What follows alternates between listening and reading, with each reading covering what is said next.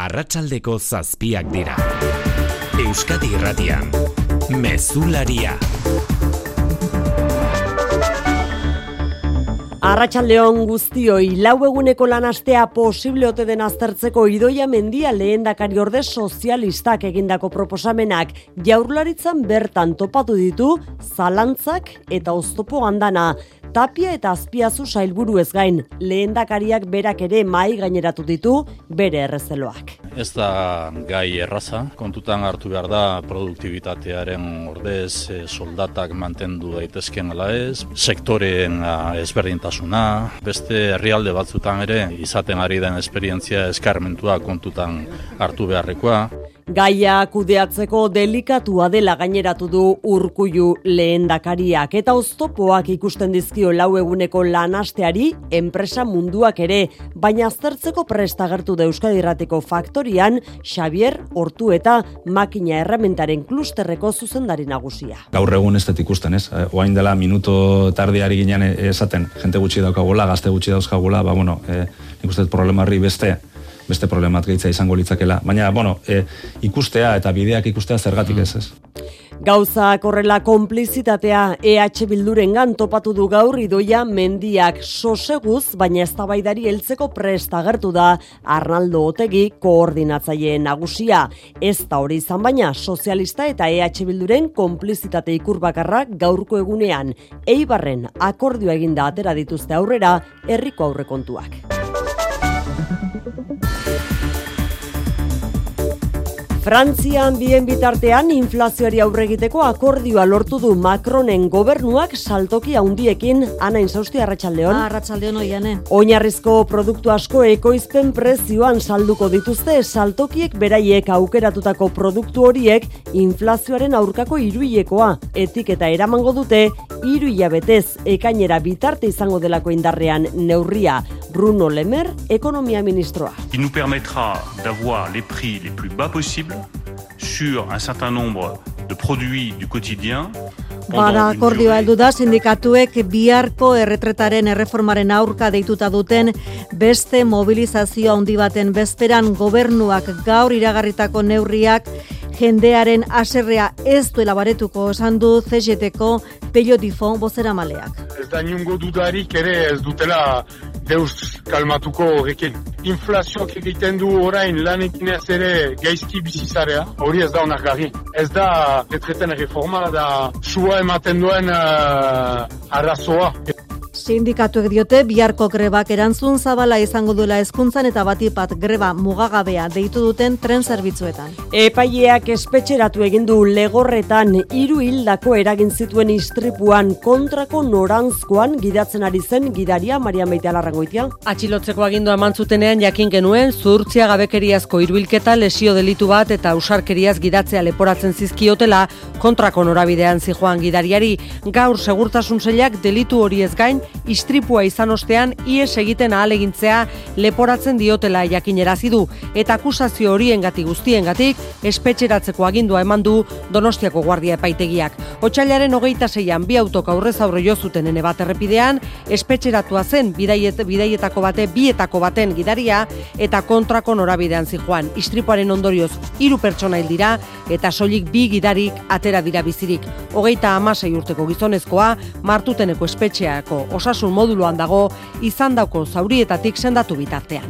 Nafarroan berriz greba deitu du gehiengo sindikalak hezkuntza publikoan apirilaren irurako guztira amar mila irakasle daude deituta lanuztearekin bat egitera lan baldintzako betu eta soldata iguera aldarrikatzeko Diana Bruño esteilas sindikatua.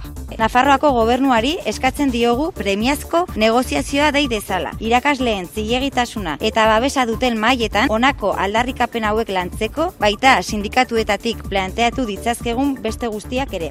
Sindikatuek bestea beste ratioak jeistean, galdutako erosalmena berreskuratzea eta lan karga harindu eta benbeinokatasuna euneko zortzitik bera murriztea eskatzen dute.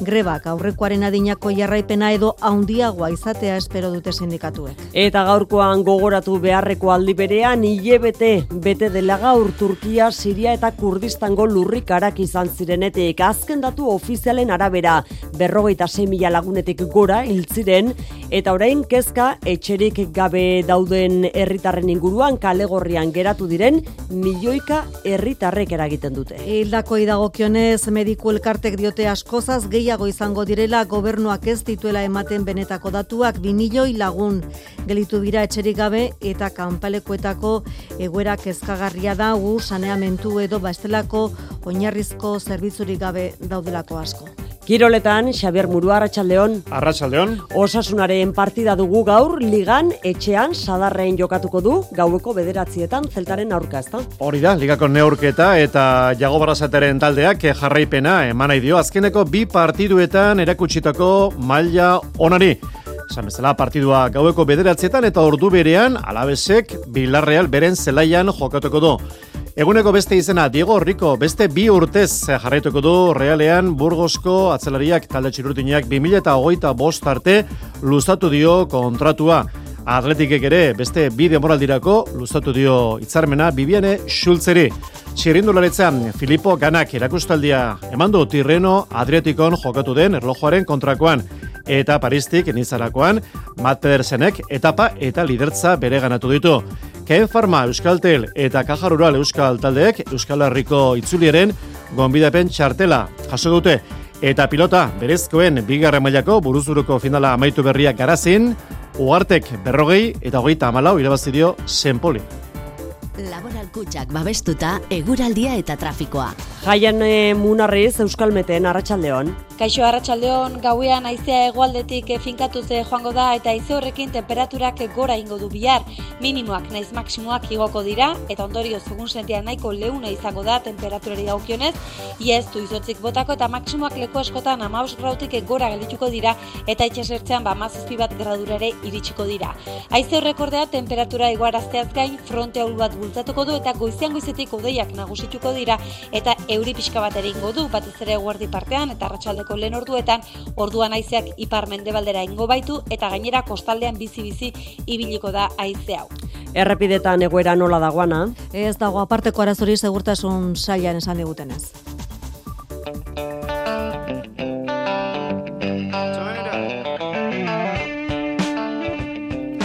Musika mundutik berri, zeriotza baten berri, ekarri du egunak Gary Rosington hilda, lainir eskainir taldeko gitarra jotzailea. Mila bederatzerun deirugoiko amarkadan taldea sortu duten garaitik, bizirik geratzen zen musikari bakarra zen bera. Azken urteetan, osasun arazoak izan zituen, eta gaur hilda irurogeita amaika urte zituela. Entzuten ari garen Sweet Home Alabama ezaguna, lainir eskinir taldeak sortuta kanta gogoengarrienetako bat mezulariaren sarrera borobiltzeko aukeratu duguna bestia gaurkoan.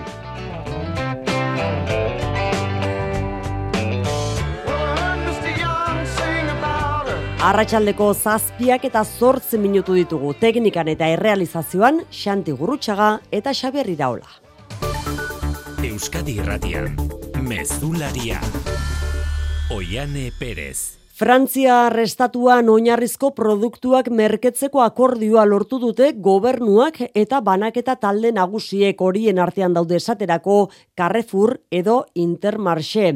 Ez da oinarrizko produktuen zerrenda bateraturik egongo, supermerkatu bakoitzak bere saskia osatuko du eta ahalik eta merkeen eskeniko ditu aukeratu dituen produktu horiek. Inflazioaren aurkako neurri hau egun seinalatuan iragarri du gobernuak erretreta erreformaren aurkako grebaren bezperan. Parixeragoa Zolat Simon eite beren berri emalea bertan, Arratxaldeon.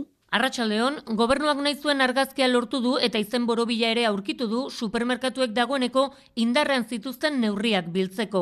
Inflazioaren kontrako iruilekoa izango da. Esaldi hori agertuko da supermerkatu guztietan berdina izango den logoan eta Frantziako banderaren koloreak ere izango ditu karteltxoak. Besteroek horrela jakingo dute prezio basueneko produktua dela hori, kartela duena. Gobernuak ez die inposatu banatzailei zeintzu produktu edo zenbat saldu behar dituzten kosta prezioan. Asteak eman ditu gobernuak akordio hau lortu nahian, baina supermerkatuek ezetz, bazituztela indarrean neurri hoiek edo oso antzekoak eta ez zutela estatu mailako akordio baten beharrik ikusten. Leclerc supermerkatuen buruak Michel Edouard Leclercek esaterako ozen kritikatu du gobernua komunikazio politikorako erabili duten gaia izan dela esanez. Sinatu du Leclercek akordioa, baina sentsazioa du erretreten erreformaren protestei gasolinak gehiago ez botatzeko erabili dituztela. Ego Euskal Herrian ere eginda saiakera bat baino gehiago erosketa saskian merketzeko saltza jaundiekin elkarlanean, baina momentuz ez da posible izan. Azken hilebeteetan euneko amabost dira elikagaien prezioak Espainiar estatuan. Egoeraren atzean dagoen azgaldezka banatzaiekin eta ekoizlekin hitz igotzalkortak. Enba nekazal sindikatuak letxua baten adibidea jarri digu orokorra ez denarren gertatzen ari dena islatzeko balio duelakoan. Xabier Iraola idazkari nagusia. Sarria askotan izaten da basertarrapeak eramaten du dendetara. Berak entregatu eta urrengo egune euneko eundan ezortzik gehiago kobratzen da, ez? Beste salaketa bat ere bai, hasierako presioa baserritarrari ematen zaiona ezaguna dela amaierako ere bai, tartean ordea bitartekarien irabaziak ezkutuan ari direla geratzen salatzen duen bak. Banatzaile handiek eroskik esaterako badakite, egoera honetan kritiken jo mugan daudela, baina Christian Prieto komunikazio arduradunak azpimarratu du inflazioaren errua eurena ez dela hartzeko beste sektore batzuek dituzten irabazi handiak eta eurenak alderatu besterik ez dagoela. Euneko bi koma bateak egon dira irabaziak. Errentagarritasuna izaten dute. Beste sektorekin alboratuta, irabaziak askoz ere txikiagoak e, dira horta. 2008 bateko datuak ziren horiek, iazkoak maiatzen egingo dituzte publiko, baina uneko bat eta irutarteko irabaziekin ari direla eurak, dio Christian Prietok. Pedro Azpiazu jolaritzako gasun zailburuak ere aitortu du inflazioa dela unionetan buru austerik handiena. Radio Euskadiri eskainitako elkarrezketan kritiko azaldu da Azpiazu Europako Banku Zentralak interes tasak igotzen jarraitzeko azaldutako asmoarekin herritarren egoera zailtzeaz gain ekonomia bera moteltzeko arriskoaz ohartarazi duen zailburuak. Ikusita zelakoa da inflazioa, ez daki politika hori egokiena bada ala ez, ez? Baina berak izan du, interesa ingo dula gorantza, gorantza, bueno, eta ikusiko dugu, baina horrek dauka, interesa gora badoaz, hipoteka gora duaz, da hor sufrimentu handia egongo da, familia asko entzat, ikusiko da, haber, haber ze egiletekin hortik aurrera. Ez daki zema denpora izango dan, zelan reakzioak duen inflazioak, Ipar Euskal Herriera itzulita sindikatuen artean galdetu dugu zein iritzi duten Bruno Lemer ministroaren iragarpenaz. Ba erantzuna, bi arrabiatuko den greba eta mobilizazio dinamika estaltzeko saiakera traketx bat baino ez dela izan. Hori uste du bederen, Ipar Euskal Herriko zeiete sindikatuak gizartean aserrean nabaria dela eta biharkoan hori sentituko dela uste dute. Baionaragoa zandone ilizeaga. CGT sindikatuko periodifok uste du gizartean asarrea handia dela eta hori karriketan sentituko dela. Ez da niongo dudarik ere ez dutela deus kalmatuko horrekin.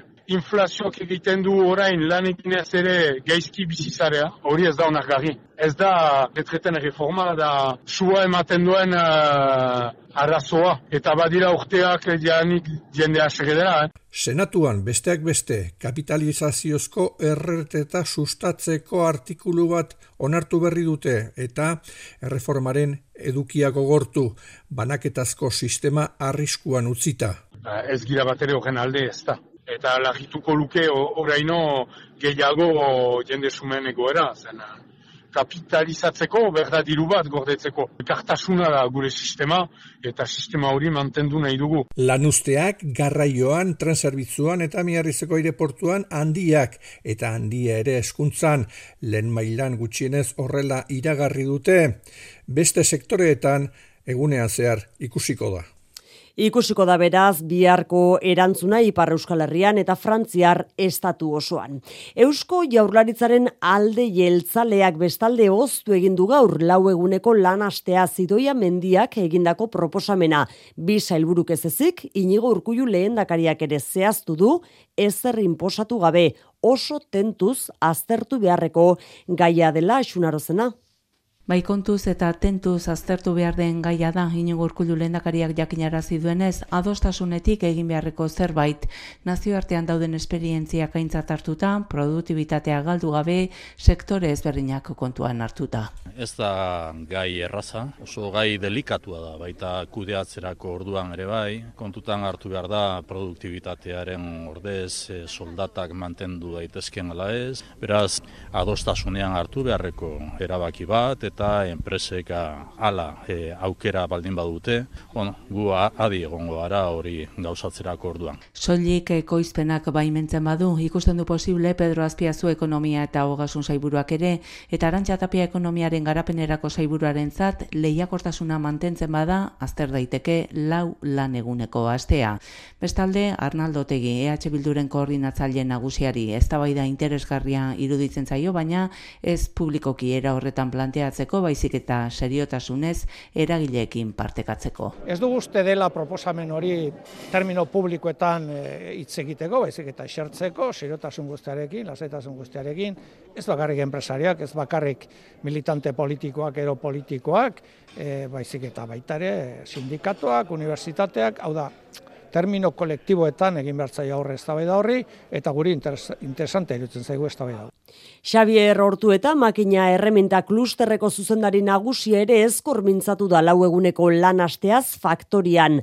Aztertzeko moduko proposamena dela onartu arren, hortuetak ez dio gaur gaurkoz bideragarritasunik ikusten.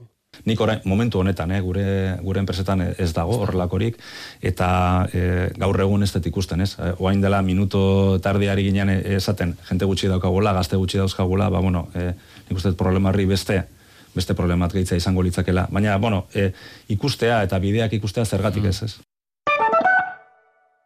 Etxe berrian, onelakoa behar luke lehen urteak. Iepa, kaixo, aurrera, aurrera. Astea erraza da, gauzak errazten badizkizute. Horregatik laboralkutxa hipotekek lehen urtetik laguntzen dizute. Laboralkutxa, banka kooperatiboa, bada beste modu bat.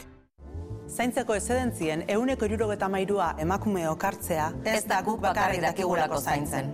Gizarteak rol hori ezartzen digu eta honek zaildu egiten du gure garapen profesionala. Gure ahalmen guztia berdintasunean garatzeko aukera emango digun gizarte baten alde. Emakumeak gora. Martxoak zortzi, emakumeen nazioarteko eguna, foru aldundiak, eudel eta emakunde, eusko jaurlaritza.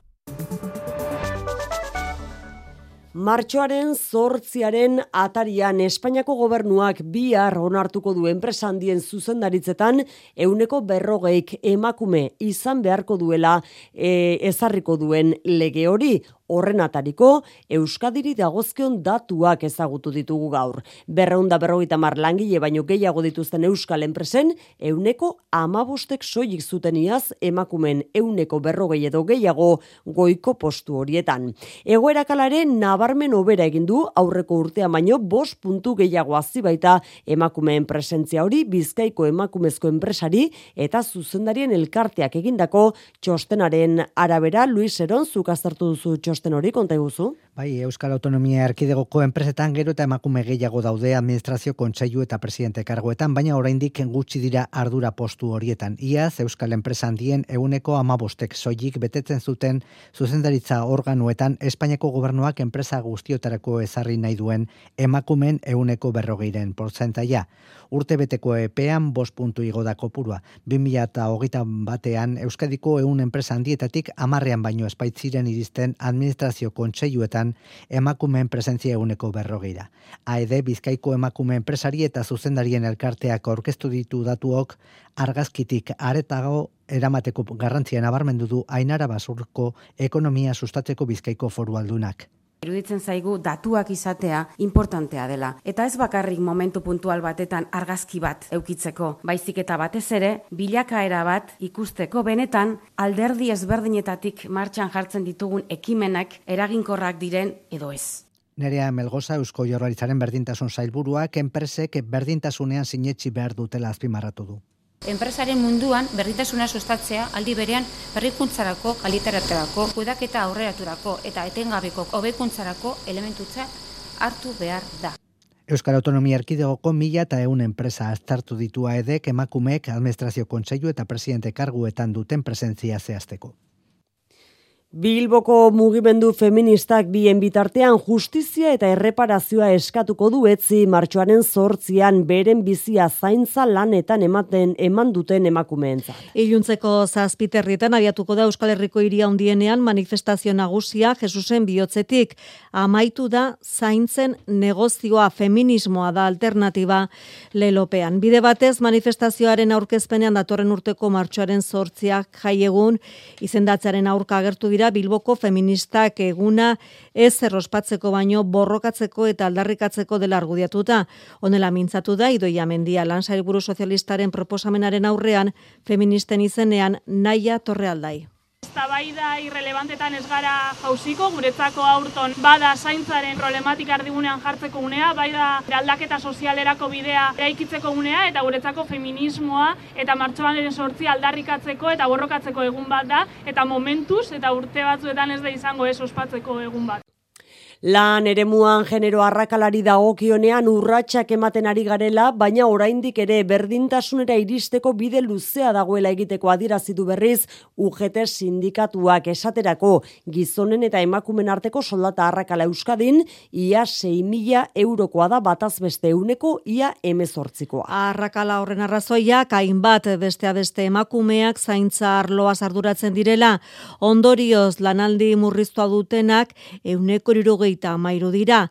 Horrek eragina du diru sarreratan eta baita pensioetan ere, mila euroti berako pensioa jasotzen dituzten emakumeen kopurua gizonen irukoitza da, martxoaren sortziari begira, zaintza arloan jarri du azpimarra Euskadiko ugetek ere. Biharko bozketaren atarian akordiorik gabe jarraitzen dute berriz Madrilen pesoek eta Unidas Podemosek soilik bai da bai legearen inguruan. Koalizioa ez du inork zalantzan jartzen, baina gezurra irudia adierazpenak entzunda, pesoek jarrera aldatzeko eta lege erreforma tramitatzeren alde bozkatzeko eskatzen dio Podemosi. Morek aldiz, lotxaren argazkia ekiditeko eskatzen diete sozialistei. Hau da, ez dezatela bihar popularrekin batera.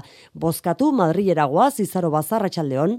Arratsaldeon bai, hala ere akordio bat istea posible dela uste dute horretan behintzat ados daudekidea. Korretaz gain, sozialista eta moren arteko tentzioa gorakadoa une oro eta bosketarako hogeita labordu eskaz gelditzen diren honetan, bi alderdien arteko arrakala leuntzetik urrun dagoela dirudi. Biharkoan, legea aintzako txatartzea estabaidatuko dela gogorarazten dute pesoeko ministroak. Euren lehentasuna, testu aldatzea da, hortaz, batasunerako deia egin dute Pilar Alegria. Yo también les pediría a Podemos que recapaciten su posición. Queremos mejorar esta ley. ere, sinez gaitza da sozialistek eskumako alderdietan babesa bilatu izana martxoak sortziko bezperan. Traiziotzat jotzen dute Alejandra Jacinto. Y esperamos no ver mañana esa foto de la vergüenza, esa votación de la vergüenza. Eskerra eta bilduk ez dute berdintasun ministroaren oniritzia ez duen proposamenik babestuko, gauza korrela urren gorduetan egoerak irureunda irurogei graduko bira ematen ez badu, lehen aldiz ministro kontseiluan jaiotako lege batek ez du koalizio gobernu osoaren babesik izango emizikloan. Nafarroan greba egitera deitu dituzte amar mila irakasle apirilaren iruan euren lan baldintzako betu eta negoziazio serioari heltzeko helburu izan ere otxaiaren amabostazkeroztik sektorearekin harremanetan ere ez jartzea leporatzen diote txibiteren gobernuari lab, esteilas, komisiones, ela eta UGT sindikatuek patxirigoien. Otsailaren amabostean funtzio publikoko greba deialdia hezkuntzan aski sendua izan zela uste dute sindikatuek. Kolektiboaren eskaera nagusia geroztik dira besteak beste ratioak jeistea, 2000 eta amarretik aldutako erosteko almena bereskuratzea, karrera profesionala guztientzat, behin-beineko tasuna euneko zortzitik bera murriztea, baita lankarga ere Diana Bruñoz teila sindikatua guztien izenean. Legegintzaldi honetan, bai sektorialeko ordezkaritza sindikalari etzaio baliorik eman, gutxi etzi gaituzte. Nafarroako gobernu gobernuari eskatzen diogu premiazko negoziazioa dei dezala. Irakasleen zilegitasuna eta babesa duten mailetan honako aldarrikapen hauek lantzeko baita sindikatuetatik planteatu ditzazkegun beste guztiak ere. Hala eta guztiz ere gobernuak geroztik jaramonik egin ez diela eta orain hezkuntzara mugatuko den beste deialdi bat dator apirilaren iruan sindikatu artekoaren arabera indar gehiago erakusteko. Horrela greba gutxienez aurrekoaren jarraipen bera edo handiagoa izatea espero dutela dirazi dute. Euskararen erabilera galarazi nahi izana leporatu dio irungo udalari kepa ordoki memoria historikoaren aldeko bidasoako elkarteak joan den astean udalak antolatutako biltzar batean eta arrazoi politikoak argudiatuta euren hitzaldia gazteleraz egin beharko zutela adierazi zieten Beatriz Zabaleta. Jasotako erantzun batean aipatzen zen. Ba, arrazoi politikoak medio, oreitarazten zigutela, hitzaldia gazteleraz izan beharko zuela. Hori email hori jaso ostean guk erabaki genuen ez erantzutea eta aurrera egitea, hitzaldi euskaraz eta gazteleraz egitea eta hitzaldiaren eguna iritsi zen ostiralean inolako oztopori gabe euskaraz eta gazteleraz egin genuen hitzaldia Eta Euskarari buruz ari garela, aitortza egin diete gaur arrasaten lanbide hezkuntza duala Euskaraz egiten ari diren ikastetxe ikasle eta lantegiei Euskarak lanari balio erantzia ematen dila sinetzita, araba, bizkaia eta gipuzkoako laumila eta zortzieun lantegik egin dute bat, orain artean ekimenarekin eta haietan egonaldiak Euskaraz egiteko modua izan dute lanbide hezkuntzako ikasleek. Nafarrako parlamentuak adierazpen instituzionala onartu du Maria Jose Beaumonten espioitza salatzeko eta erantzunkizunak argitzeko eskatu du aldi berean deklarazio horren arabera espioitza kasu larria da onokoa eta espiatu gehiago egonote diren jakin nahi dute. Alaber, UPNek eta PSNek adierazi dute euren zinegotziak ere zelatatzen zituztela haiek hiltzeko patxi. Aurreko legealdian laukoa osatu zuten taldeek babesa eta elkartasuna adierazi diote Beaumonti barne kontxilari hoiaren aurkako erasoa ez ezik, 2008ko aldaketaren gobernuaren aurkako erasoa ere izan zela uste dute. Maria Solana geroa bai, Adolfo Araiz EH Bildu. Bizik larria iruditzen zaigu, ikertu dadila kasu hau eta espakarrik besterik balego ere bai. Informazio hauek resten dute botere faktikoek eta estatuaren estoldek eh, obsesioa dutela Euskal Ezker eh, Zubiranistaren aurka eta aldaketa politikorako edozein alternatibaren aurka. Esan dako adierazpena hau batez onartu bada ere, sozialistek eta Navarra sumak ez dute testua sinatu. Ramon Altzorriz PSNeko eleduna gogorarazi du zinegotzi sozialistak ere zelatatu zituztela eta ondoren eta zituela. Concejales también fuimos perseguidos para asesinarnos. Y no vi tanto compromiso de algunos que hoy traen aquí ese tema. Que H. Bildu, en fin, ya solo falta que sean la víctima. Que lo que tienen Bide beretik Javier Esparza Navarra sumako bozera mailea ere eta esan du espioitza horiek EH Bilduren oniritzia zutela. Eibarko aurrengo, aurtengo aurrekontuek aurrera egin dezaten akordio politikoa iragarri dute gobernuan dagoen partidu sozialistak eta EH Bilduk. Milioi bat euroren islada izango duen ekimen sorta bat adostu dute eta horri esker koalizio soberanistak abstentzioaren bitartez aurrekontuak bideratuko ditu. EH Bilduk akordioa beste herrietara zabaltzea begionez ikusten du eta sozialistek jeltzalen jarrera salatu dute ez omen dutelako adostasunik bilatu aixerrodrozola. Berrogeita zortzi milioi euroko aurrekondua izango du aurten eibarrek eta horietatik bat sozialistek eta EH Bilduk adostutako ekimenak finantzatzeko erabiliko da. Ala nola besteak beste hiriaren ekialdea hobetzea, hilerriaren neurria moldatzea, etxe bizita utxen inguruko ikerketa bat egitea, edo eta karabanentzako parkina sortzea. Alkatea, Jon Iraola, gustura agertu da bi alderdiek adostasuna alegina egin dutelako. Ea Euskadin pesek bidelagunduen alderdiak egin ez omen duena. Estrategia berezi bat eh, eramaten ari dela proiektuak eh, ostopatzea, isa isa egunero hemen udaletxean eta gu minorian gaude, orduan e, beste alderdi batzuekin akordioak e, lortu behar ditugu. EH Bilduk bere aldetik elkarrezketa borondateari aipu egin eta eredua edozein herritarako balio duela esan du gorka errasti bozera mailaren ahotsean. Uste dugu, Ibarren errez e, sortudan e, gauza badala. Beste herri batzutara eta beste instituzio batzutara zabaltzerik e, badago, ba, bueno, ba, nik uste izango dela. Ondoren, Carlos Iturgaitzek Euskadiko Popularren buruzakiak itz gogorrak izan ditu sozial sozialisten aurka EH Bildurekin akordioa lotzeagatik. Gaur arratsaldean gogora institutuaren zuzendaritza kontseiluaren bilera izan da.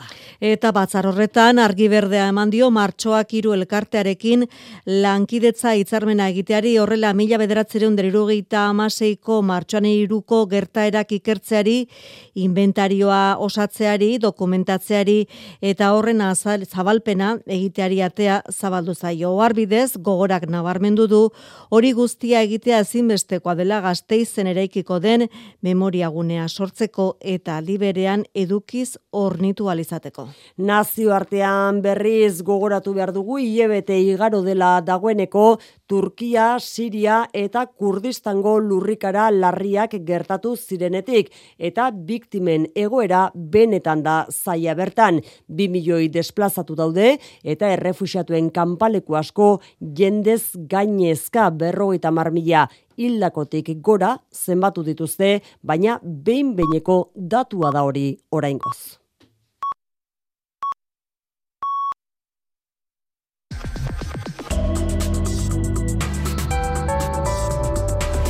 Euskadi Irratian eguraldia eta trafikoa. Marian, errepidetan zein degoera? Ba, momentu honetan, Gipuzkoa seiru bat errepidean, azkoitian, zumarragarako norabidean, eskubiko erreian dago matxuratutako auto bat, eta arretaz gidatzeko gomendioa segurtasun sailetik. Eguraldiaren iragarpen euskalmeten jaio nemunarrizek. Gauean aizea egualdetik finkatu ze joango da eta aize horrekin temperaturak gora ingo du bihar. Minimoak naiz maksimoak igoko dira eta ondorio segun sentia nahiko leuna izango da temperaturari daukionez. Ia du izotzik botako eta maksimoak leku askotan amaus grautik gora geldituko dira eta itxasertzean ba mazazpi bat gradurere iritsiko dira. Aize horrek ordea temperatura iguarazteaz gain fronte bat bultzatuko du eta goizean goizetik odeiak nagusituko dira eta euri pixka bat ingo du, batez ere guardi partean eta arratsaldeko lehen orduetan, orduan haizeak ipar mendebaldera ingo baitu eta gainera kostaldean bizi-bizi ibiliko da haize hau. Mesularia, gertukoak. Gipuzkoako amar mila aur baino gehiago erbesteratu ziren gerra zibiletik iesi. Hori da, intxorta mila bederatzen da hogeita amazazpi kulturelkarteak bi urte egindako ikerketaren ondorioetako bat. Lortutako datu guztiekin, datu base bat prestatzen ari dira, eta aldundiak martxoaren emezortzian kursalen omenaldia egingo die, oraindik ere bizirik dauden gerrako umeian egoni. Irun izan zen ustu zen lenda biziko iria, frankistek iria hartu baino egun batzuk lehenago irun bombardatu egin zuten eta horrek herritarren izua piztu zuen. Ia mila seireun umek endaiara ies egin zuten. Josu Txueka historialaria. Frantziratzea masiboa irunen aldetikan. Baina hori, gerra ja datorrelako edo etorri zelako orduan ja e, gerra bere ezaugarri anker guztiekin. Eta behin frankistek irun hartu zutenean, erbesteratze olatu bat sortu zen, eta undarribiako eta donostiako ume askok alde egin zuten bizkaira lenda bizi, eta handik hainbat espediziotan, Frantzira, Kataluniara, Erresuma Batura edo Sovietar Batasunera. Orain egin duten ikerketari esker, ume haien izen eta bizenak lortu dituzte, argazkiak kasu batzuetan, eta zein izan zen ume haien esperientzia, testigantza horiek ez galtzea, da lan honen helburua. Jon Gambra giza eskubideen foru zuzendaria. Eta gure herriaren memoria eraikitzerakoan, ba, pieza garrantzitsua direla uste dugu gerrako ume hauek, beraiek baitira, lehen esan dudan moduan, gerra lehenengo pertsonan ezagutu, eta zuzeneko testigantzak emateko aukera duten azkeneko ba, protagonistak esango dugu. Aldundiak omenaldia antolatu du datorre martxoaren emezortzian kursalean bizirik dauden gerrako umeei aitortza egiteko. Bilbon berri zudalak iragarri du hiriburuak emakumen etxea izango duela datorren legealdian. Oraingoz xehetasun handirik gabe ez baitute zehaztu ez non izango den ez da proiektua zein aurrekontu izango duen ere.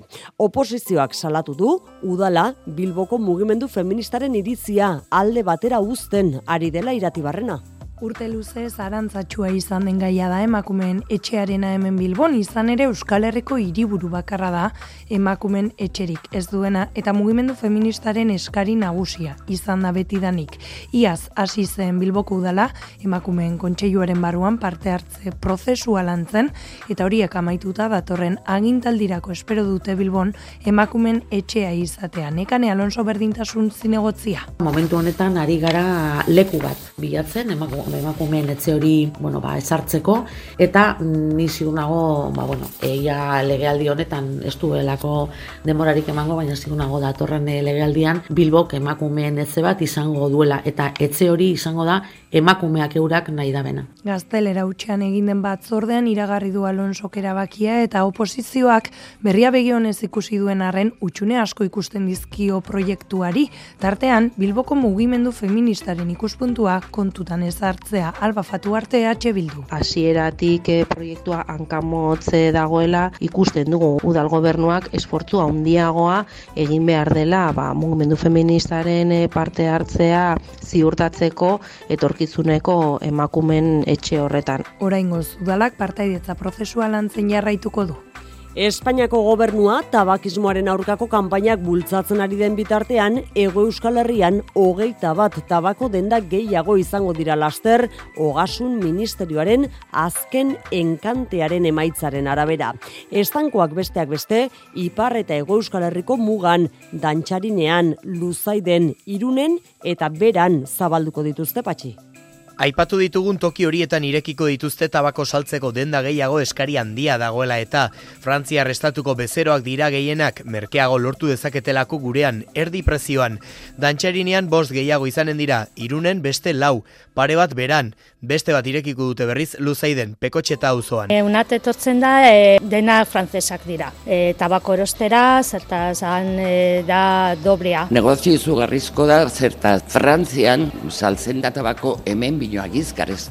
Inguruko bizilagunek zein langileek uste dute negozio biribila dela bai estankoak irekitzen dituzten entzat baita Espainiako gobernuaren zatere. Izaten dire persona berberak batzutan. Ibardin, tantxaria eta luzaidere bai. Kajetan paratu du hori da txarra hori e, honekin biltzen duzu hilko zara gobernuak ez du bat ere importzen zertaz. Itzugarrizko impuesto. Enkantearen behinbeineko zerrendaren arabera, estankorik kotizatuena pekotxetan dago 2 milioi eurotik gora ordaindu baita. Kultura leioa. Eta kulturak Bilboko Arte Derren Museora garamatza izan ere Antonio Abaden oidos sordos belarri gorrak bideo instalazioa aurkeztu dute bertan. Bideo artea eta arte digitala bultzatzeko museoak eta BBVA fundazioak 2018an martxan jarritako multiverso beken azken emaitza da. Pandemiaren ondorio ziru urte etenda egonda ekimen hori, baina berriz ere abian da eta Abadenaren ostean bekak jasotako beste zenbait artisten proiektuak ikusi izango dira Arte Derren Museoan Juan Martiarena. Antonia Bat Lleidarrak hogeita bat urte daramatza lanean berak dioen moduan estigmatizatutako kolektiboekin kasu honetan persona gorrekin egindu lan oido sordos belarri gorrak bideoinstalazioa sortzeko. Maria Mezaga Bilboko Arte Derren Museoaren prentsa saileko kidea. Antonia Baden belarrigorrak bideo instalazioak ikus bihurtu nahi ditu entzumen dibertsitatea dutenak. Lanak amasei bideo eta audio ditu osagai eta elkarren segidan azaltzen dira aldi berean emandako tamaina handiko bi proiektzioetan. Era berean, gorrak diren zenbait pertsonak zeinu hizkuntzan dituzten elkarrizketen braileko transkripzioak eta makrokaraktereak agertzen dira. Amasei persona gorrek amalau gairen inguruan hitz egiten dute binaka bideoinstalazioan besteak beste enpleguaz, utopiaz, humoreaz, depresioaz, sexuaz eta inklusioaz. Bideoinstalazioak amasei bideo eta audio ditu tamaina handiko hiru proiekzioetan banatuta. Antonia Baden asmoa zera da adierazpen koden amalgama bizi bat osatzea, parte hartzaileen elkarrizketekin elokuentzia deitzen diogun ametxetako paraje horretara irits daitezken ingurunea osatuz. Antoni Abaden belarrigorrak bideoinstalazioa Bilboko Arte Derren Museoaren laugarren aretoan ikusgai. Donostian berri, zapirian egingo den Donostiako zinema eta giza eskubideen jaialdiak erbesteari buruzko erakusketa antolatu du okendo kulturretxean. Txilen pinotetxe, pinotxeten estatu kolpearen berrogeita margarren urte urna dela eta erbesteratu behar izan zuen Carmen Castillo zinema gile, idazle eta ekintzaile txiletarraren lanekin osatu dute erakusketa.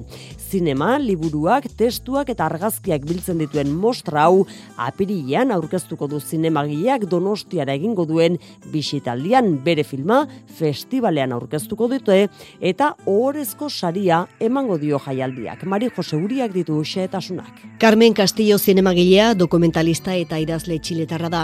Dula berrogeita mar urte Salvador Allende txileko presidentearen aurkako estatu kolpea eman zenean, diktaduraren aurka egin zuen berak ezkerreko mugimendu iraultzailetik eta Parisera erbesteratuta behar izan zuen. El tiempo está ahí, no transcurre.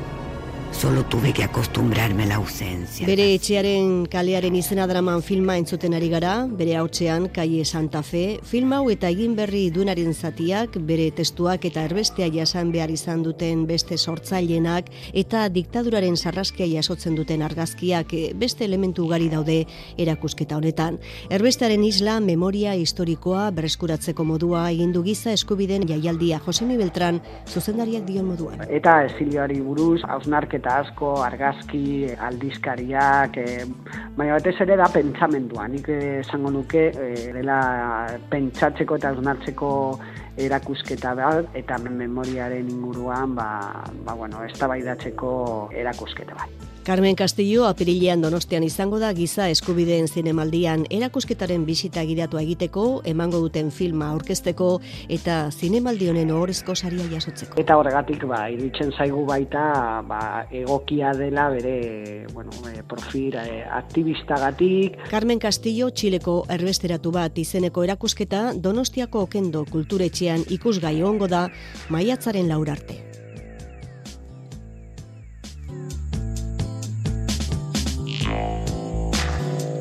Zortziak hoge gutxi ditugu, Xabier Murua hementxe dugu, Kirol albisteak emateko, Xabier, gaurkoan osasunaren partidari begira jarrita gaude, ezta? Hori da, ligako leia izango behitu osasunak zeltaren kontra, sadar futbol zelaian gaubeko bederatzietan, jagoba arrasateren taldeak jarraipena, eman nahi dio azkeneko bi partiduetan erakutsitako maila honari.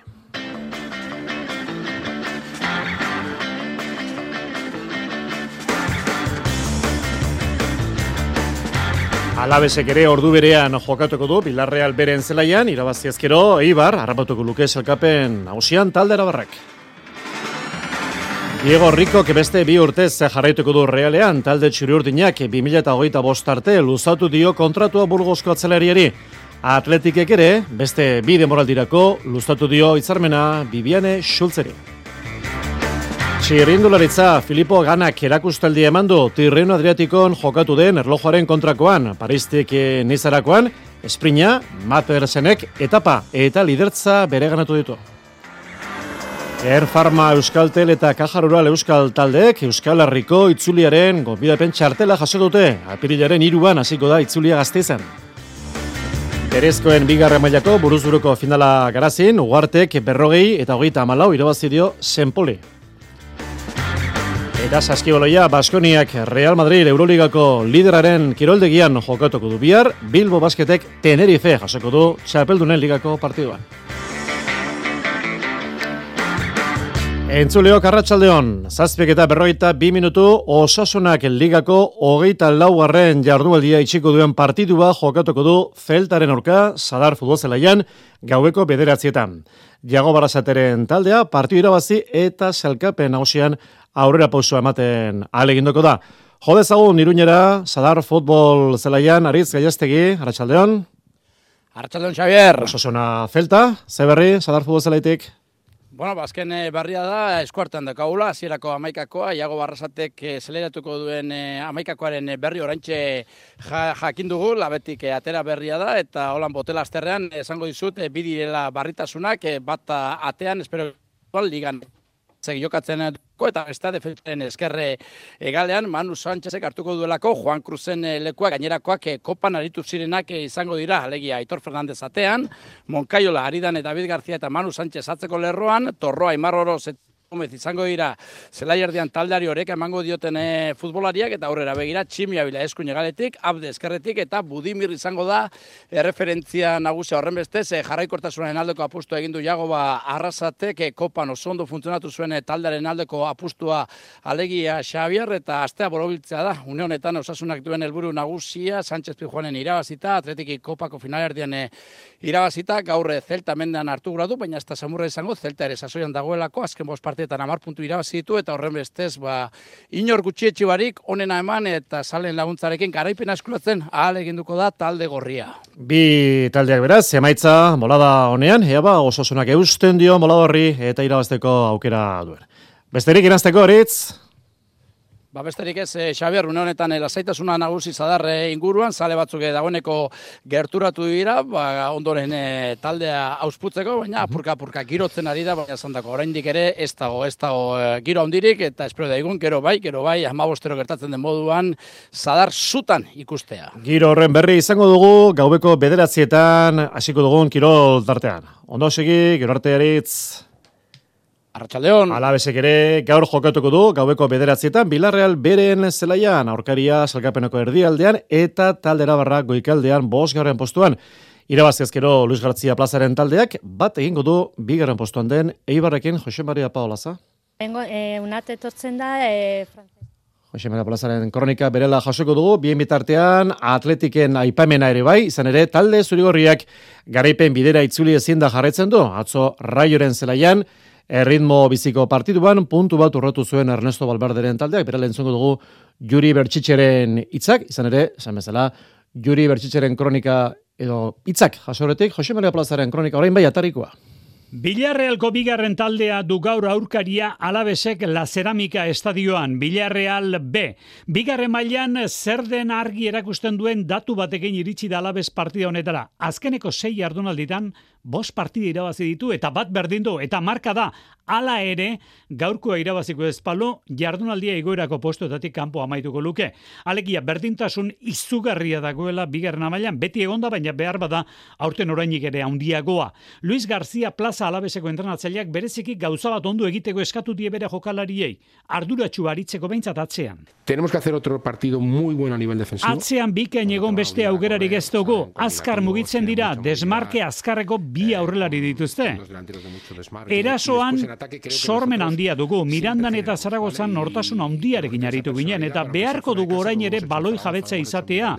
Baina berriro diot, zaintzan zorrostasuna beharko da. Lo que más se pueda en campo contrario, pero hay que defender bien, eh? Alabezek utxune bakar bat dauka gaurko partiarako apkar maroko arra txartelekin zigortuta bestela bederatzetatik gaurera gainerako guztiak García Plazak bere esanetara izango ditu. Arestira esan dugu, atletiken aipamen egin dezagun talde zurigorriak atzo raioren zelaian, bai, lehiatu zuen, baina ezin irabazi Ernesto Balberderen taldeak lau puntura ditu Europako postuak juri bertxetxe. Ba, enik eguen, eh, azkenean bi talde dira, ez? Oso e, pareko joko egiten dugunak eta herrin intentsitate handia jartzen diogu e, partiduari eta osten dugu salientzako ba, partidu polita izan dela ikusteko.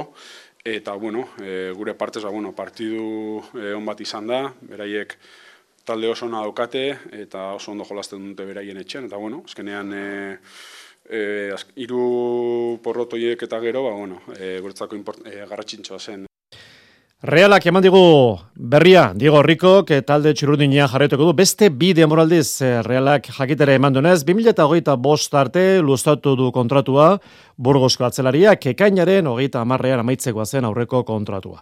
Diego Rico, 2008 bateko ustel ezkerostik ari da Realean jokatzen, Rico keberak esan duenez, eh, pozitago, Realean jarretuko duelako, eta biziki eskertu dio talde txirurdinari bertan jarretzeko emandako aukera. Bide batez gogora ezagun, realak osteun honetan, Europa Ligako itzordua joaneko izango duela Erromako Olimpiar Estadioan, arratsaldeko zazpiak laur den utxetan. Emakomezkoen futbolean, atletikek kontratua luzatu dio Bibiane Schultzeri hogeita laurdeko atzelariari. Bi demoraldirako itzarmena itxi dute bi aldek 2008 bostarte.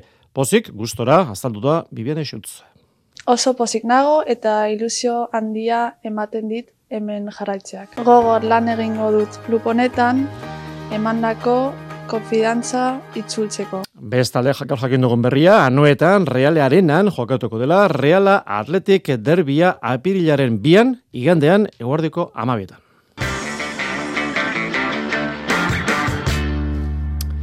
Esko pilota, eskuz bibitako txapelketak aurrera jarraitzen du, playoffa jokatu ondoren, orain fina aurrekoak ligaskaren Txanda, kepa iribar, Arratxaldeon. Arratxaldeon, Xavier. Labriten eta hogetan, lehen jardumaldia atorren azte buruan. Larun batean, Labriten, Elordi Zabaleta, Peña Bigarrena, Mari Eskurrena, Ligaskan zehar, nagusitasun ondia erakutsi duen bikotea, playoffeko azte buruan, sekulako maila agertu duen eh, bikotearen eh, aurka. Atzo lortu zuten, zelkapena Jonander Peñak eta Jon eh, Mari Eskurrenak aurrez, ostiralean irabazi behar izan zuten, galbae hau igarota, orain gozatzeko pres dira, Mari Eskurrena partido guztiak zaiak izango dira, baina ja desberdina da, ez, e, ja semifinaletan gaude, e, bintzat lehenengo fase hori e, bukatu dugu, pasa dugu, eta orain ba, e, aiegatzen bagara finalera ba, ederra izango litzateke, baina partidu ez partidu gara, bestiru ditugu orain bertan eta, eta gozatzera. Zarrera guztiak agortuta daude, labreteko neurketa horretarako. Eta igandekoa, ez da makalagoa, gazteizko hogetan, altuna irugarrena eta tolosa, laso eta imazen. Aurka, azken hauek, ostiralean eskuratu zuten txartela. Ander imazek favoritismoa ligaskan lehen bi postuetan amaitu duten bikoteengan jarri du, azpeko biengan alegia. Bai, dena berrikotik hasten da. Ikusi da, bi bikote bestean gainetik ondiela. Eta bueno, nik uste honaita bi egizak presio punto, ez? Nik uste bai mozatutela ba, momentu ba, txapleketa guztian gure gainetik ondiela. Ja, bueno, unai eta bilek ilusioak istonak hau, osotatik ondo bukatut, benetzako ere oso importante zen gaurkuan. Eta, bueno, egia esan konfiantzak, ez nik uste unai ere gaur igual ez du beste egon batzutako brigarak utxi, baina, bueno, bakit tope daula, konfiantza guztiak albere da, bueno, egia esan ilusio guztiak inaz da gitzen gogo, baina, bueno, dena mongo Azkenerako, Xavier, azpek e, bi bikote sartu ditu finalerdietan, zuzenean e, ligaskatik eta baikok beste bi, playoffean biak. 2000 eta amaseian baikok iru bikote sartu zituen ordutik ona jokaturiko sei txapelketetan, lautan lortu du azpek iru bikote sartzea finalerdietako ligaskan. 2000 eta amazazpian eta 2000 eta hogeian sartu dituzte bina aurten gertatu moduan. Baikoren binakako azken txapela 2000 eta amaseikoa dain zuzen, olaitzolak eta urrutiko etxeak lortu zuten, amaitu etzen final batean, irujoren eh, lesioak, resustarekin osatzen zuen bikotea, partida bertan bera gelditzea ekarri baitzuen, Aimar eta Mikel, amasei eta amar, aurretiz zirela. Hori guztia bibitako lehiaketari dagokionez eta buruzuru berezko, berezkoetan, atzo lehen mailako finala, Luis Sánchezen garaipena, gaur bigarren mailako finala garazien, kepa, E, ugarte gira bat berrogei eta hogeita malau zenpolen kontra. Inar ugartek markagailuan eh, aurre hartu du, alde handiak ere izan ditu getxostarrak, hogeita malau eta mazei, edo hogeita mazazpi eta hogeita iru egon aurretik, baina amairarako ez dutu eginda leia, azkenerako zeuk esan dakoa, berrogei eta hogeita amalau entzun dezagun txapelduna ugarte. Hori, hasi naz nik salkarekin pizkataz maten, e, pilota ondo sarera sartzen, eta, eta jokaldietan eta asmaten, eta piston tanto pila inditute jarraian, eta eta hoeta ma post eta masei edo, eta hoeta ma zazpita eta hoi bat jarri naiz, baina bukarerako, hasi da jon e, pilota aldatu du, hasi da sakerekin asmatzen, eta jon hasi da tanto bat atzetik beste bat, beste bat, beste bat, eta eta azkenerako berrogei eta beta mala birazi dut, eta eta asko sufritzen bukaeran. Ugartek lehen aurrekanporaketatik ekin zion eh, txapelketari eta azkenerako gogorra izan da. Bai, berezia noski, beti berezkoen mailan jokatza beti zaila da eta eta txapelketa aurre kanporaketan eh, hasita eta ustot zazpi partida jokatu ditu dela kasi zazpi astetan eta eta gorputzari asko exigituta eta eta eskuei asko exigituta azkenean ditu. Zazpiren aztere, zazpi buruan, e, txapela buruan. Eta eta orain pozik noski. Datorren astean binakako txapelketak hasiko dira bi mailatan. Ederki eskermila, gero arte, kepa. Hori guztia asko pilotan eta txirrindularetzan gaur abian jarri da Tirreno Adriatiko amaika kilometro erlojoaren kontra eta azen olako erakustaldi eman duen Ineos taldeko Filippo Gana Italiarrak amabi minutu eta egoita sortzi segundo. Bigarrenari ia minutu erdiko aldea tere dio. Ogeita sortzi segundoko atzerepena izan du Bora taldeko Lenar Kamnak irugarren postua, Magnus Sheffield Ineoskoa hogeita amaika segundora. Primoz Roglic amabigarren postuan, berrogeita bederatzi segundora. Arez Alamburu, hogeita emeretzi garren minutu eta amaika segundora. Eta azkeneko bidiziotan, irugarren postuan amaituta, Mikel Landa gaur patxalantzean, berrogeita bederatzi garren postuan minutu eta amabosto segundora. Bihar etapa luzea, berreunda amar kilometro, mendate bakarra, ibilbide erdia. Eta Paristik nizarakoak aurrera jarraitzen du, gaur bigarren etapa, esprina, eta bertan trek taldeko Mats Pedersenek irabazitu, bigarren Jumbo taldeko Olaf Koch salkatu da, irugarren Education taldeko Magnus Kort salkapen hausia. Pedersenek lidertza hartu du, bigarren postuan da Pogacar, bi segundora, irugarren, e, gaur arteko liderra, Tim Merlier, lau segundora. Bihar irugarren etapa, hogeita amabi kilometro erlojoaren kontra. Eta Euskal Herriko itzulian, hogeita iru taldek hartuko dute parte, uorturreko emezortzi taldek, eta gonbidapena jaso dutenak tartean dira, Euskal taldeak hiru Euskal ordezkariak. Kaja Rural, Ken Farma eta Euskal Euskadi, beste bi gonbidatuak, Burgos eta Total Energy. Errikirolak eneko zaralegiren zat izan da duatuloiaren bigarren edizioa azpeitiko zezen plazan jasotako haotxak bildu ditu Jorander dela oso lankideak. Txapela eta marka berria eneko saralegirentzat. Errazkingoa nagusitu da Euskal Duatloiko finalean, hogeita mar minutu eta hogeita masi segunduko denbora eginda. Lehen txandan aritu da azpeitian eta aurkariek ez dute haren lana hobetzerik izan. E, lehen e, proban aurre hartu du aizkorarekin eta korrika estu baina postuari utzi ondoren, erakustaldi eman du aizkorako bigarren zatian entzun, Nafarraren esanak. Bai, garaipenetan bai, saio politek indakoa naiz, baina bueno, beti etxeko lanare ateatzen igual kosta da, gaur etxeko lana borobildu, oso guztu haitu naiz, eta oso lan inda, ona inda etxea. Saralegi kalde handi atera di aurkariei, Ibai Soroa selkatu da bigarren bi minutura eta Suarri Rodriguez zirugarren bi minutu eta berrogeita malaura. Haien atzetik, e, Arkaitz Jauregi, Oier Kainamarez eta Xavier Zaldua urrenkera horretan. Ibai Soroa. Usto baino lan hobeak dut, ez? E, nekokin lehen esan dizut, e, behakin entrenatu dut, eta gutxira bera beha aurretizela banekin beti. Baina hor erlojun eh, fai hon batean du da, eta ja, bizko trabestu naiz, da korrikan ondoren nitik, ba, saietan izan baten, ez indar askoi, baina bueno, ikusi eta esaten ziaten arkaitze atzitizela eta aprotxetzen saietu naiz. Bestalde idiprobetan gaur jokatuko dute aiako udaberri saria kintopekoen kategorian, soarte, kaminoko, olatzar eta pagadi zabalen ustarriak gariko dira, gaueko bederatzietan hasita. Atletismoa Jakob Ingebrigtsen izan da Istanbulen. Jokatu den pista esteleko Europako txapleketako izar nagusietako bat, bi proba zituen begizkota eta biak irabazi ditu hogeita bi urteko atleta norbegiarrak mila eta bosteun eta irumila metroko lasterketak. Europako txapelketa honetako beste izarra, Fenke Bol, atleta erberearra, lariu metroko marka zarra ondu berria, Istanbulen nahi eran aritu da, erraz irabazidu finala, horrezko bi dominarekin izuli da txera gainera Fenke Bol, izan ere, lau biderlareun errelebotan ere gareile izan da.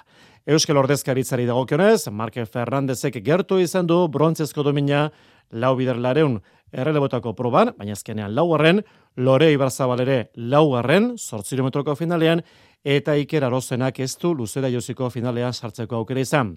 Arozena, ondarrabiko atletak, esan digunez, Europako txapleketan parte hartzea ederra izan da. So gustura ondu nahi, zegia esan, e, egun hauek Estambulen, e, jende zora garri ezagutu dut, e, eta hori garatzitsuare iruditzen zait. Eta, eta baita ere, ba, zertxea bizitatu, baita ere, ba, lehiak eta bera ez, e, ikusten egon gara, eta, eta maila ondia ondu denez, ba, asko, asko gozatu dugu. Aritze geak eta malen osak irabazi dute Euskal Herriko mendila estarketen txapelkita urretxu zumarragan, bertako urretxu harra, aritze gea, entzun behar dugu, gustora. Agia zen oso oso gustora, ez da, e, herrian, e, urretxu zumarran, e, lehenengo, enboraldiko lehenengo lasterketa, beti zalantzak, baina oso oso, oso, oso ondo aurkitu naiz, e, sasoi betean egia esan harrituta, nire rendimenduarekin olako distantzia motzetan, eta tira, ekipoko domusa teknik timeko lehenengo lasterketa, kolore horiekin lehenengo garaipena, eta asko gehiago eskatzerik ez, ezta, e, denbora ona, e, giro ona korrika egiteko, eta gainera Euskadiko txapeldun, kasu honetan atletismoko federaziotik. Bale, no ere pozik, hasieratik lasterketa buru jarri, eta ondo eutxeta oinati arren dugu.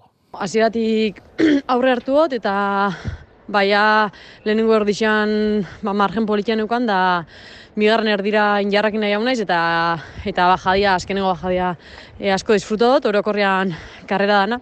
Eta oso pozik, oso pozik lortutakoakin eta eta gixo esan ba, konfiantza handixen mugoz nik uste karrera honek datozen eta begira. Arrauna, hau da urruti badago ere, traineruak lehiaketan sartuta daude probak egiten, atzo esate baterako, kastroko jetxiera jokatu zen, bermeo izan zen azkarrena mutiletan eta kaiku nesketan, bermeo taldeko prestatzailea Iker Zabala. Bueno, gu gaur etorri gara, ba ikusten zelan da bien trainerue, e, ikusten da, e, entramentutan eta ondo da biela e, trainerue, eta gu, gu, izan, gura izan dugu, ba, neurtxie aurkari eta ikusti europe zelan dauzen, eta gaur, estropada nik uste nahiko txukun egin dugule, gauz eta e, pulitzeko, bai, martxoan gauz, eta horretarako gauz, lan egiteko, eta ametik eta oberara, ondio beste bertxino ona behongo dela, eta, eta besterik ez. Ainoa Eskobal, kaiko taldeko arraunaria.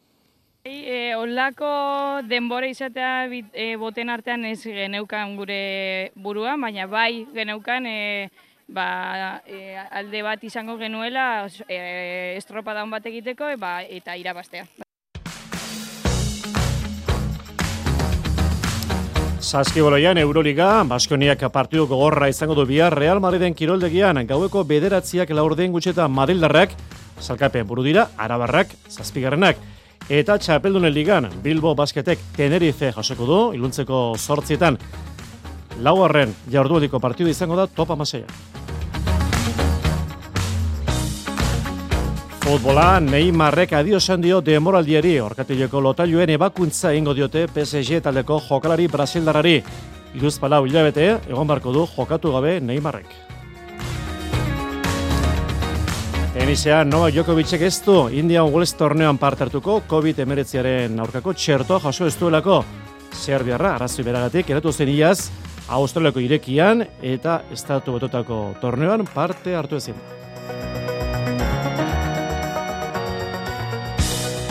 Besterik ez, gogora ezagun gaubeko bederatzietan gurean izango duzuela, ligako neurketa jarraitzeko aukera, salarren, osasuna eta zelta horrezago.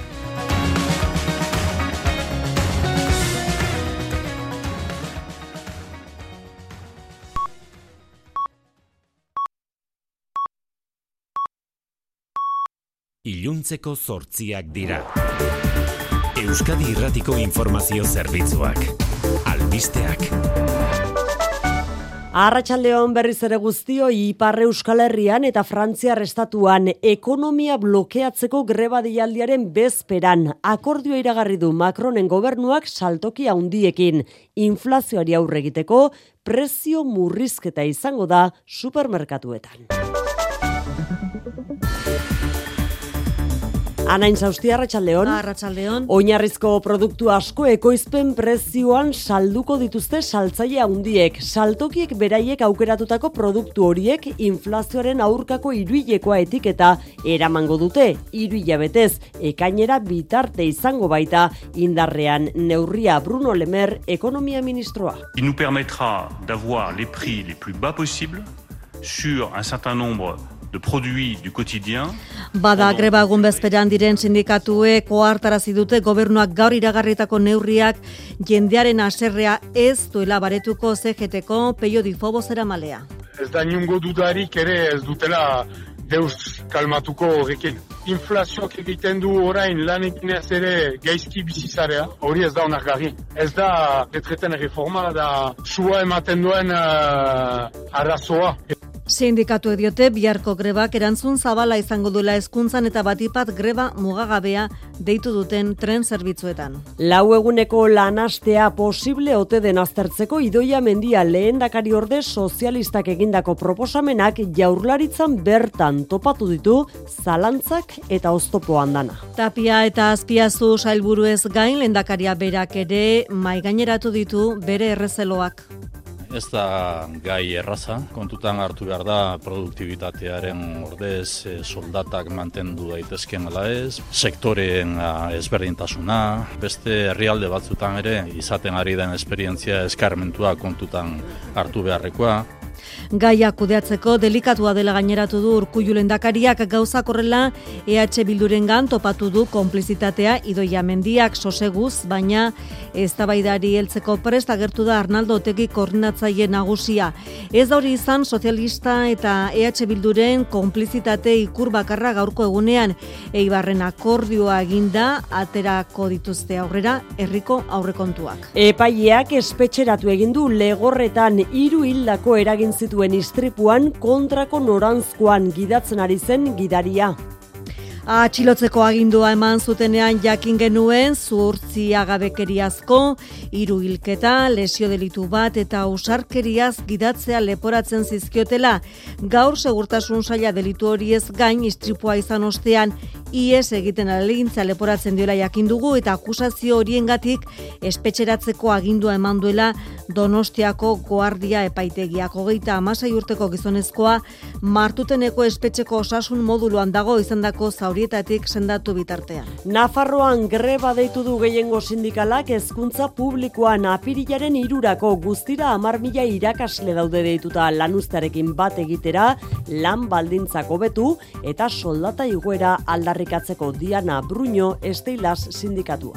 Nafarroako gobernuari eskatzen diogu premiazko negoziazioa dei dezala. Irakasleen zilegitasuna eta babesa duten mailetan honako aldarrikapen hauek lantzeko, baita sindikatuetatik planteatu ditzazkegun beste guztiak ere. Sindikatu beste beste ratioak jeistea, galdutako erosalmena berreskuratzea eta lankarga arindu eta behinbeinokotasuna uneko zortzitik bera murriztea eskatzen dute. Grebak aurrekoaren adinako jarraipena edo haundiagoa izatea espero dute sindikatuek. Gaur hilabete izan ziren Turkia, Siria eta Kurdistango lurrikarak azken datu ofizialen arabera berrogeita sei mila lagunetik gora hil ziren eta orain kezka etxerik gabe kale gorrian geratu diren milioika herritarrek eragiten dute. Hildako idagokionez, mediku elkartek diote askozaz gehiago izango direla gobernuak ez dituela ematen benetako datuak. Bi milioi lagun gelditu dira etxerik gabe eta kanpalekuetako egoera kezkagarria da ur, saneamentu edo bestelako oinarrizko zerbitzurik gabe daudelako asko. Errepidetan ez dago nabarmentzeko arazorik, baina ana, ohar bat bai egin nahi dugu. Bai, gogoratu behar dugu, gaur gauean itxi egingo dutela ene da hogeita amalau errepidea, usurbilgo ere muan gaueko amarretatik goizeko seiak arte zuaitz mozketa egin behar dutelako. Datozen lau egunetan gauza bera egingo dute ordu tarte horretan, beraz, ostegunera bitarte bide alternatiboa AP sortzia izango da orio eta donostia artekoa. Eguraldiari dagokionez, epeltzea ekarriko du bihar, egoaizeak jaionen munarrez. Gauean aizea egualdetik finkatu ze joango da eta aize horrekin temperaturak gora ingo du bihar. Minimoak naiz maksimoak igoko dira eta ondorio segun sentia nahiko leuna izango da temperaturari daukionez.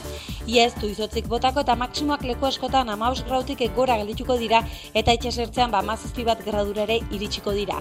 Aize horrek ordea temperatura iguarazteaz gain fronte hau bat bultzatuko du eta goizean goizetik odeiak nagusituko dira eta euri pixka bat ere ingo du batez ere guardi partean eta arratsaldeko lehen orduetan Orduan haizeak ipar mendebaldera ingo baitu eta gainera kostaldean bizi-bizi ibiliko da haize hau. Arratsaldeko zortziak eta bos minutu, besterik ez gure aldetek biarritzuliko da mezularia arratsaldeko zazpietan Euskadi ratira. Biar arte, ondo izan.